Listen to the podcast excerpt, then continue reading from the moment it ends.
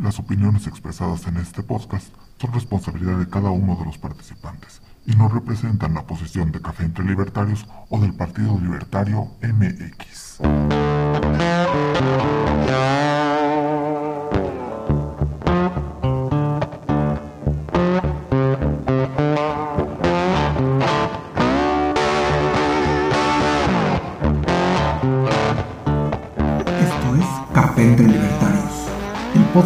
Partido Libertario MX en que miembros y simpatizantes nos reunimos a discutir, contrastar y profundizar en las ideas de la libertad.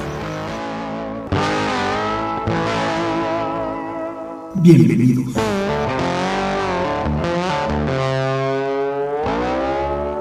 Pues muy buenos días, muy buenas tardes, muy buenas noches, amigos del Partido Libertario MX. Nos encontramos en nuestro primer podcast del año 2023, Café entre Libertarios. Ese es un esfuerzo que realizan eh, los miembros del partido, entran y aquí dan su opinión, no hay invitación, quien quiera puede entrar.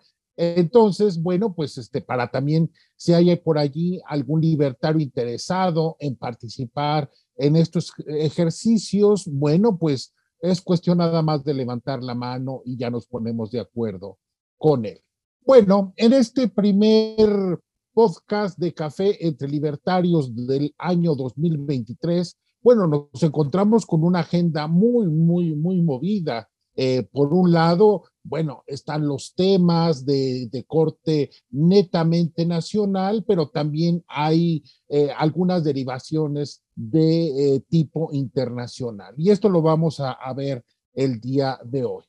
Primero, presento a quien me acompañan en este, en este ejercicio. Es un honor que estén aquí con nosotros. En primer término, en el orden de mi pantalla, a Gabriel Vázquez Escalona desde Sinaloa. ¿Cómo estás, Gabriel? Muy bien, muchas gracias, Víctor. Feliz año. Feliz año, claro que sí.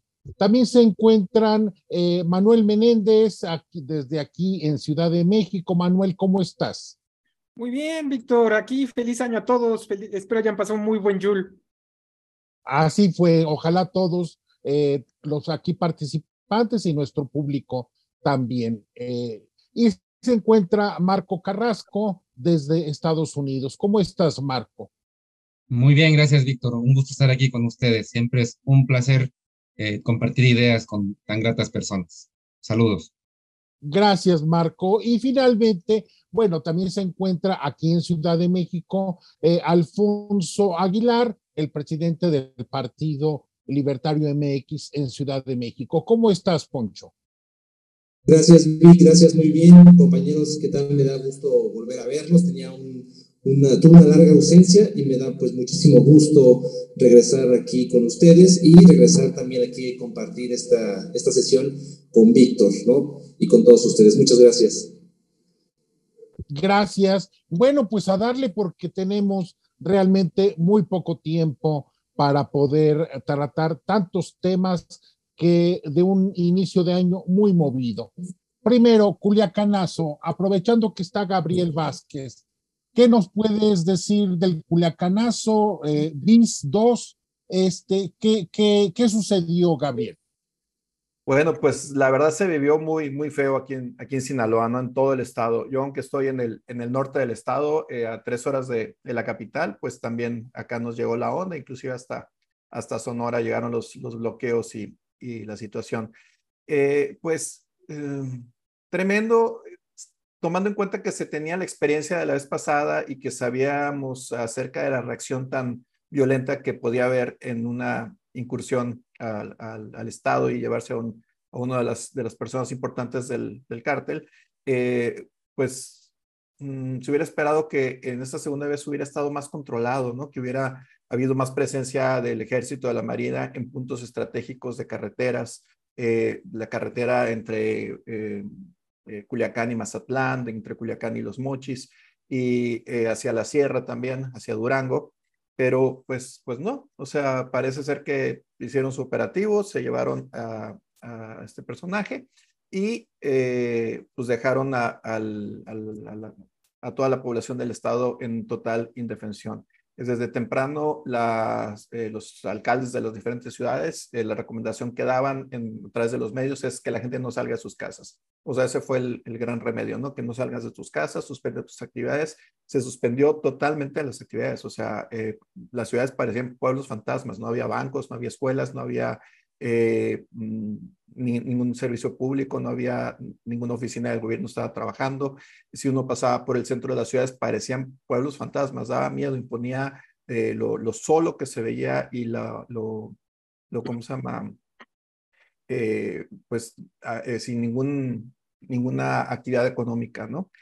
Eh, fue un día muy, muy tenso, ¿no? Eh, pues la mayoría de la información llegaba a través de, WhatsApp, de redes sociales, a través de grupos, eh, llegaban la información de lo que estaba sucediendo, había mucho hermetismo por parte de la ciudad. Y lo que me da mucha tristeza aquí es que durante horas estuvieron haciendo bloqueos, prendiendo carros, asaltando gente, quitándole su carro, encendiéndolo. La versión oficial hablaba de 19 bloqueos, las versiones de los noticieros locales hablan de más de 50 bloqueos, y, pero no, no, no se veía actividad eh, de rondines del ejército o de la marina o de alguien que les hiciera frente. Abundaban los videos de eh, eh, convoys de camionetas eh, blindadas o de pickups con gente armada arriba, eh, bajando a la sierra en diferentes partes del estado, pasando por, por en medio de las ciudades como si fueran Juan por su casa, ¿no? Uno de los lugares donde hubo mucha eh, robo de, vehículos y incendio de vehículos fue en la zona de la isla, en Culiacán. Para la gente que conoce, eh, eh, pues la zona de la isla es una zona residencial de, de, alta plusvalía. Está lejos de, de, las, de las entradas o de las salidas de, ciudad, de, de Culiacán, lejos de las carreteras.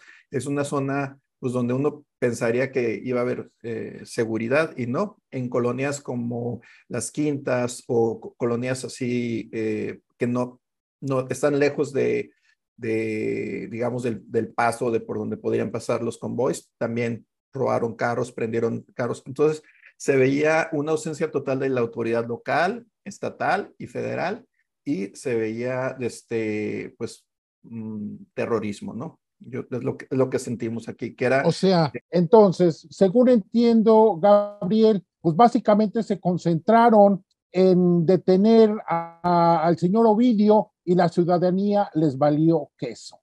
Eh, Manuel, ¿qué piensas tú de eso? Para mí es el sello de lo que es todo el gobierno de López. ¿Por qué digo el sello? Voy a poner un ejemplo. Mando subir el salario mínimo, no me importa lo que pase. Mando a hacer una ley, no me importa lo que pase con esa ley.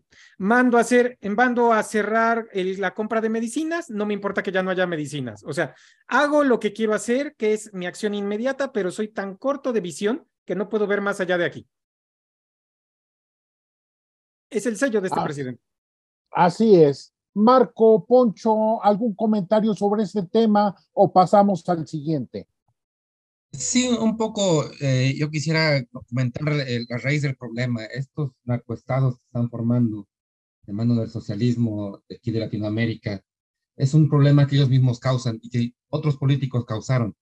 Justamente los libertarios tenemos eh, una serie de propuestas que, que hemos estado ampliando para este tipo de problema. Por ejemplo, la seguridad, ¿no? Hemos propuesto que haya autodefensa, tengamos el derecho a defendernos, cosa que daría muchos puntos. Eh, realmente hay muchas comunidades en México que ya están defendiendo por sí mismas, sin importar que la ley diga que no, y están más protegidos. Y también la otra parte, que el mismo, los mismos gobiernos, al prohibir la, la, las, las drogas en general, que tú puedas consumir lo que quieras, cuando quieras, como quieras, eh, ha creado un mercado negro donde la cercanía con Estados Unidos ha hecho que justamente México sea el paso de, todas las mercancías que van para allá y la pelea sea sanguinaria entre las eh, diferentes bandas criminales que quieren eh, dar una demanda a un mercado que tranquilamente podría ser blanco y sería como irme a la licorería a buscar eh, lo que más me haga feliz sin que nadie se esté matando de uno al otro. Entonces, por un lado, crean el problema, lo, reavivan y te dejan totalmente indefenso ante el problema que ellos crearon.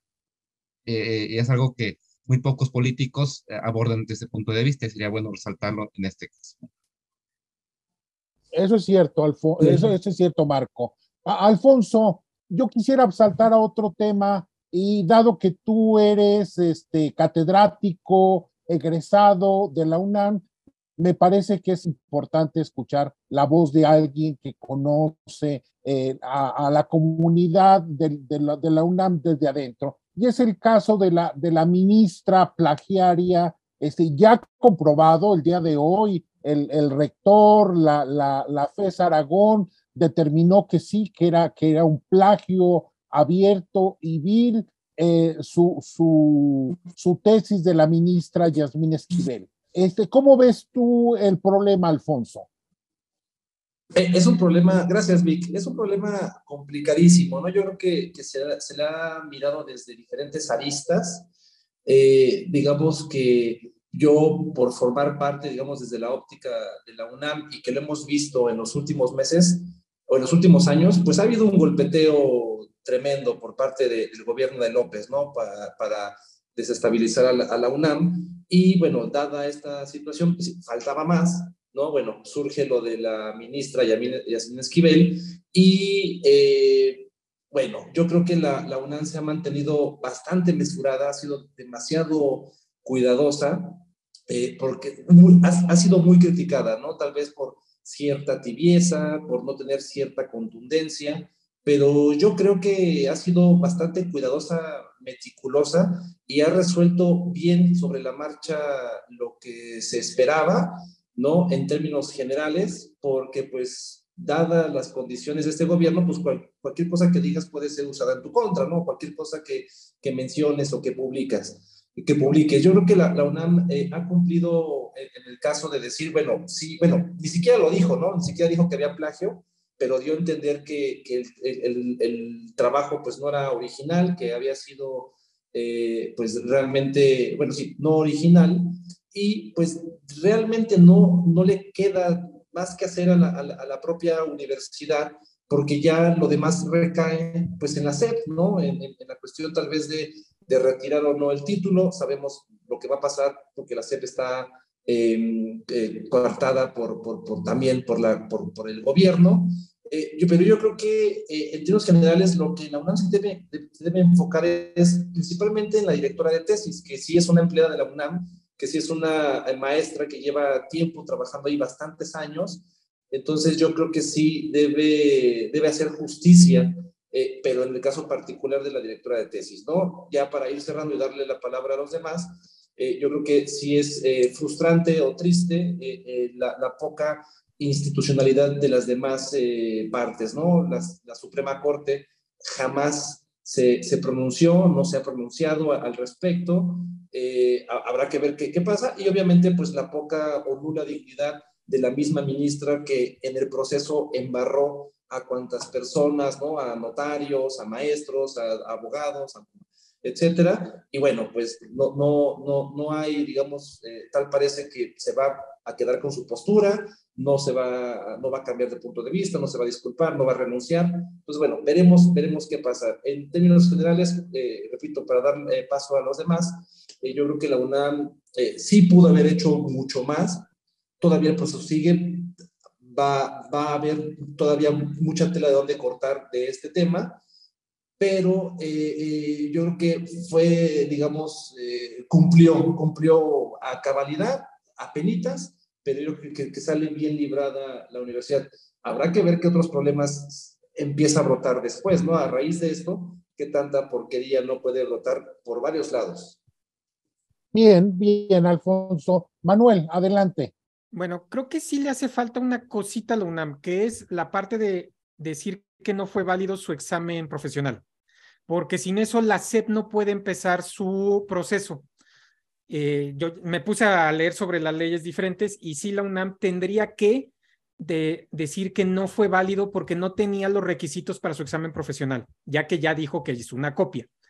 Así es el, pronunciamiento oficial, es que es una copia, lo cual es un plagio y de ahí es cancelar la validez del examen oficial. Y ya de ahí sí es la SEP la que debemos de exigirle que le retire la cédula. Y ahí sí ya se deja venir una cascada enorme, ¿no? Así es, Manuel. Bueno, eh, esto obviamente, como señalaba Poncho, va todavía a dar mucho de qué opinar en los próximos días, pero yo quisiera este, eh, referirme a dos, dos temas colaterales de este problema. El primero dice la UNAM que no puede hacer nada y le manda de esa manera el mensaje a sus alumnos de que no, se, no importa si copian, eh, plagian o tienen una conducta eh, eh, cuestionable académicamente. Como profesor universitario, Gabriel, ¿qué, qué mensaje es este para, para unos alumnos, para, para unos maestros, para toda una comunidad universitaria desde tu punto de vista? No, desde mi punto de vista eh, es tremendo esto porque, eh, bueno, por ejemplo, en donde yo me desarrollo, cuidamos muchísimo eso y hay un, un término que le llamamos deshonestidad académica. Y si un alumno comete deshonestidad académica, que digamos desde copiar una tarea, este, y nosotros como maestros ponemos una DA y, pasa, pasamos a comité y se analiza y se ve que realmente copió el alumno una tarea, o presentar la misma tarea para dos materias diferentes, eh, como tratando de, burlar al profesor. Este, eso lo, lo ponemos como, y es tan grave que si un alumno tuvo deshonestidad académica, no puede participar en eventos deportivos, no puede participar en intercambios, no puede participar en viajes escolares y, este, y tiene una tacha en su expediente, ¿no? Entonces, eh, yo siento que es, es muy grave sentar el precedente de, mm, bueno, Puedes copiar, puedes hacer trampa, puedes hacer, pero si no se dieron cuenta hasta después de muchos años no pasa nada, ¿no? Y lo peor del caso es que vemos la impunidad ahí, ¿no? O sea, no ministro de la Corte que sigue siendo ministro, que la Corte no se pronuncia, que no la sacan de ahí y, y que, este, pues vemos que, que se, se vuelve otra vez cierta esa máxima en México, ¿no? Que decía el que no es tranza no avanza, que queremos erradicar la corrupción, queremos vivir en un Estado de Derecho, queremos eh, vivir bajo el imperio de la ley y por otro lado predicamos que no importa hacer trampa, o sea, o que no hay consecuencias si haces trampa, entonces eh, lo, lo, lo, veo fatal esto, ¿no? Como, como catedrático lo veo fatal y es una, pues es un, una ofensa, ¿no? Para todos, para todas las universidades, para los universitarios, para los académicos, es una, una ofensa. Y para todos los que hicimos el esfuerzo y, y hicimos una tesis y la defendimos y, y la, y, la, y, estuvimos en un examen profesional defendiendo esa tesis, pues es también una, una burla, ¿no? O sea, eh, eso, eso es, lo, es, lo, que yo siento como, como catedrático. Así es, a mí me parece que es bueno recordar esto que, que se hablaba sobre el gobierno de Chamberlain en Gran Bretaña, de que consecuentó, consecuentó a, a, Hitler para evitar la guerra y finalmente ni evitó la guerra y se humilló. Y me parece que en el caso de la UNAM quedó muy por debajo de lo que merece su comunidad, una comunidad de gente trabajadora, de gente emprendedora, de gente seria que ha dado unos excelentes frutos al país y sin embargo sus funcionarios me parece que en este caso específico quedaron muy por debajo de la exigencia que debiera, de, debieran de, tener. Marco, ¿algún comentario? Bueno, el mensaje también a los alumnos, yo creo que no es a todos, porque si el alumno no pertenece al, séquito de adoradores del régimen, ellos sí los van a aplacar, los van a, a, van a aplicar toda la justicia y el reglamento a ellos. Ese es otro mensaje, ¿no? O sea, cambio, si tú estás del lado de ellos, puedes hasta en su cara copiar una tesis y no va a pasar nada. Bien, pues pasemos a otro tema y ya muy rapidito fue la reunión de la cumbre trilateral, la cumbre de líderes de, de América del Norte y eh, bueno, a mí me parece que fue una de esas grandes oportunidades echadas a perder, eh, desperdiciadas, que, mejor hubiera sido que no se hubiera desarrollado, que el desempeño del presidente López Obrador y de su gobierno fue realmente lamentable, mientras que gente como Biden y, y, Trudeau, que no son que digamos grandes luminarias, eh, hablaban de futuros, de, problemas muy importantes. Bueno, pues López Obrador se empezó, empezaba a hablar de la América bolivariana y de cosas realmente que, que, que nos retraen al México de los años 70. ¿Algún comentario, Manuel, Marcos, Alfonso, Gabriel? Yo sí tengo uno. El problema que yo veo en nuestro presidente, además de lo que dije hace ratito que no ve más allá de aquí, nuestro presidente no entiende que el mundo se está pasando a un mundo de bloques, que de los primeros bloques que inició fue la Unión Europea. Está formándose desde hace un tiempo el bloque chino-Rusia-India, lleva un buen tiempo formándose. Y o nosotros nos vamos con un bloque chafa o somos parte de un bloque que nos va a dar muy buenos resultados. O sea, podemos decir del Bravo al sur, que es un bloque chafa, o podemos decidir de América del Norte y ser básicamente de Chiapas para, para el norte. Y eso es en lo que este, desde mi punto de vista, tarado nos está llevando a un lastre, porque somos el mejor remador en un bote si somos del grupo chafa. O podemos ser el lastre de los otros y empezar a remarle con ganas. Yo prefiero ser lastre.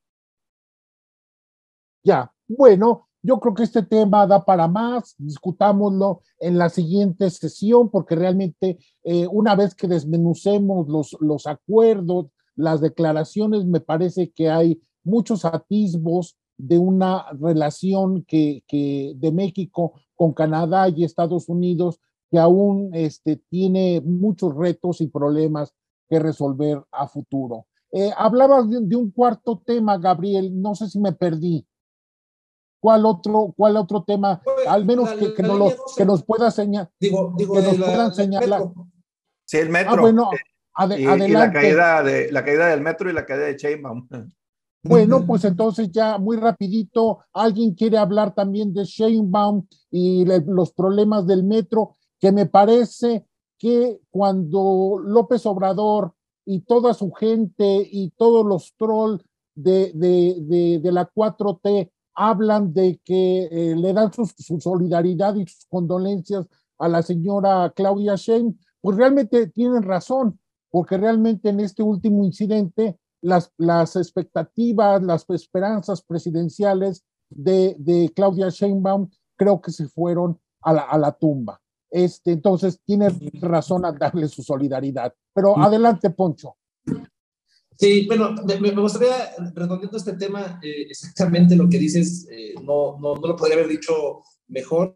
Me, gustaría rescatar una idea que, que, Gabriel tomó al principio de este café y que tú también eh, reafirmaste, en donde el cinismo y la, y la poca preocupación o la nula preocupación del gobierno hacia los ciudadanos, hacia la población, hacia el pueblo, ¿no? Que tanto predominan con el pueblo, cuando en ningún momento yo, yo he escuchado a López Obrador eh, darle eh, su, el pésame o el apoyo o alguna condolencia a, a, a, las víctimas. Siempre fue, estamos con Claudia, te apoyamos Claudia, o sea, nadie de Morena, nadie de los diputados, senadores, y de los cercanos eh, eh, se compadecieron de las... Eh, al contrario, empezaron a criminalizar a la oposición diciendo que eran unos oportunistas y que lucraban con, con la causa cuando ellos lo han hecho siempre, ¿no?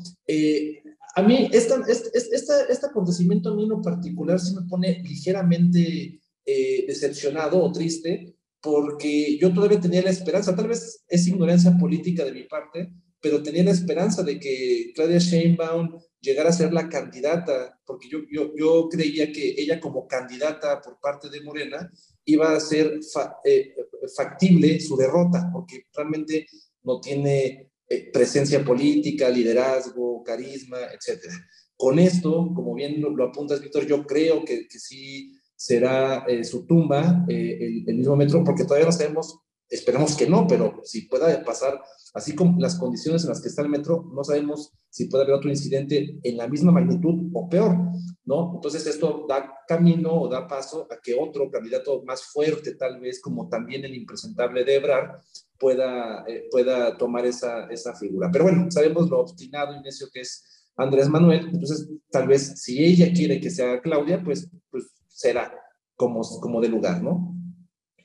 Pues sí, y como los problemas del metro van a continuar, bueno, pues discutámoslo en un próximo café entre libertarios. Este, bueno, pues aquí quedamos. Les agradezco a todos ustedes su asistencia. Marco, Manuel, Poncho, Gabriel, Gracias por estar con nosotros y bueno, también, claro, a nuestro público, sigan nuestras actividades, eh, los, los, conversatorios que realizamos, las diversas actividades de afiliación que estamos desarrollando en el Partido Libertario MX. Súmense a la posibilidad de que las ideas de la libertad tengan una traducción política en México, porque no solamente es quejarse de López Obrador, sino construir algo mejor en su lugar. Hasta luego y muy buenas noches, tardes, días, cuando nos estén viendo. Hasta luego. Buenas noches. Hasta luego. Buenas noches.